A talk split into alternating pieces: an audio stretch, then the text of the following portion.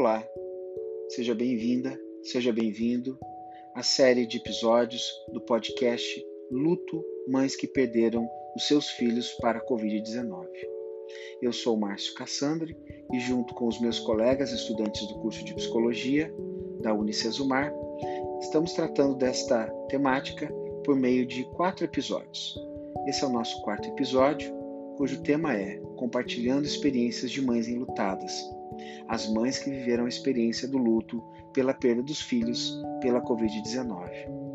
Neste episódio, eu trago o relato feito por Ângela Boldrini, do Diário de Cuiabá, e também da jornalista Bianca Bertoli, do Diário Catarinense, que pôde entrevistar mães que perderam seus filhos. O coração da gente grita, a alma dói. É uma dor tão grande que o corpo da gente estremece, conta Claudiane Souza, 43 anos. Ela é mãe de Marian Souza, que morreu de Covid-19 em dezembro de 2020, aos quatro meses de idade. Ela diz: só quem passou por isso sabe a dor que é. A reportagem de Ângela ouviu as histórias de sete mães que não poderão estar com seus filhos porque eles fazem parte da, de mais de 500 vítimas, 500 mil vítimas da Covid-19 no Brasil. Além da bebê Marianne, nascida em Alagoas, com síndrome de Down, que amava tomar banho e mamar, perdemos o pequeno cearense Lucas Ricarte, um ano, que adorava a patrulha canina e carregava seus carrinhos para todo canto. Seu xará, Lucas Pires Augusto, de 32 anos, que ia começar uma especialização médica na Flórida. E a pernambucana Adriele, 26 anos, que estava prestes a realizar o sonho de ser mãe, dando à luz a Ayla Vitória. No Mato Grosso, morreu Gladson Kelps, de 22 anos, que ganhou um concurso de poesia com uma performance sobre homofobia. Luiz Fernando, 40 anos, sabia desde cedo que sua vocação era o jornalismo. E no Rio de Janeiro, Alan Patrick, de 38 anos, gostava de tocar violão e dizia que amar é mais fácil que odiar. Não é possível contabilizar com precisão quantas mães enlutadas há hoje no país, mas os dados de morte por idade coletados no CIVEP Gripe até 3 de maio de 2021 dão a dimensão de que elas são milhares. Só na faixa etária de Mariana e Lucas, de 0 a 4 anos, são 775 bebês e crianças mortos. Entre 5 e 19 anos, são mais de 830 vítimas. Como Gladstone e Adriele, 3.887 jovens entre 20 e 29 anos morreram por causa da doença. Na casa dos 30, como, como Lucas Pires e Alan Patrick, o número dá um salto. São 13.150 pessoas. Entre 40 e 50 anos, como Luiz Fernando, foram perdidas 28.398 vidas. Acima dessa idade, outras 336.936 vítimas.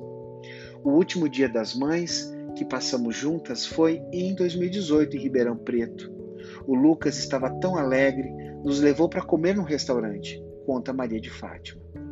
Na época, o médico criado em Gataquases, Minas Gerais, morava no interior de São Paulo, onde fazia residência em neurocirurgia.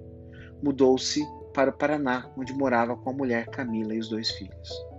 Em datas comemorativas, por causa da distância, costumava telefonar para a mãe. E foi assim que contou para ela que havia contraído o coronavírus em junho. Entre aspas. Eu lembro do dia que ela ligou, que ele ligou para nós e falou que já estava indo para o hospital.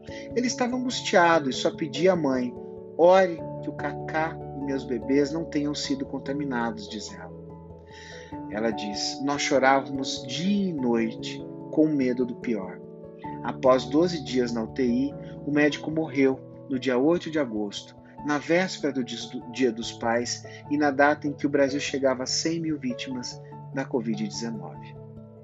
Diz a mãe: nunca mais vai ser igual. Sempre vai ter uma lacuna na nossa família. Exatamente um mês antes, em 8 de julho de 2020, seu xará, Lucas Ricarte, ganhava as asinhas de anjo que ilustravam a foto do perfil da mãe de Jéssica nas redes sociais. A professora cearense Jéssica conta que engravidou do filho quando já tinha perdido as esperanças de ter um filho biológico. Eu fui fazer o exame e não acreditei. Saí do laboratório gritando na rua que o meu marido já estava me esperando no carro ia ser um pai. Um dia começou a ter sintomas de dor de garganta. Jéssica levou o filho ao médico e conta que, apesar de ter perdido o teste para saber se o menino estava com Covid, não foi atendida. Ao falarem dos filhos, as mães por vezes usam verbos no presente, para em seguida repetir a frase, mudando para o tempo passado. Deixa de dizer tem para dizer tinha. O é vira foi. A psicóloga Érica Palotino, fundadora do Instituto Entrelaços, especializada em lutos, afirma que uma parte importante do refazimento após uma perda, porque ninguém supera a morte de um filho, então dizemos isso, é de compreender que a morte não corta vínculos. A perda não tira um lugar efetivo construído. A morte não tem o poder de romper o vínculo, diz. Entre aspas, a gente não deixa de ser mãe, pelo contrário, concorda Jéssica. A diferença é que agora a gente é mãe na terra e no plano espiritual.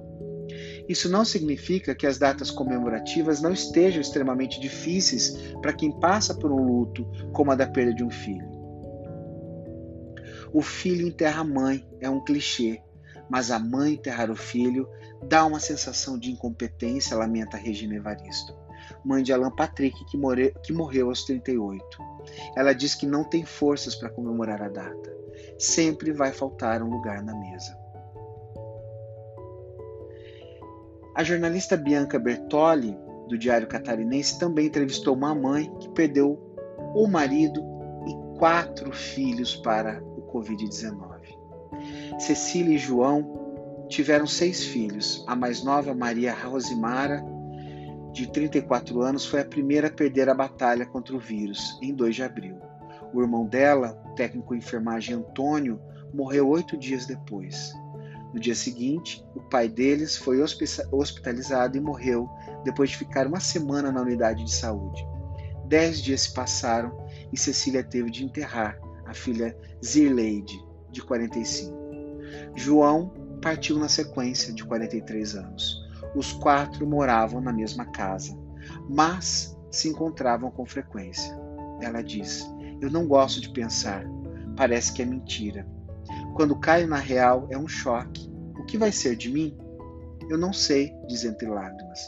Ao mesmo tempo em que vive o luto das perdas, ela também precisa encontrar forças para ter esperança pela cura.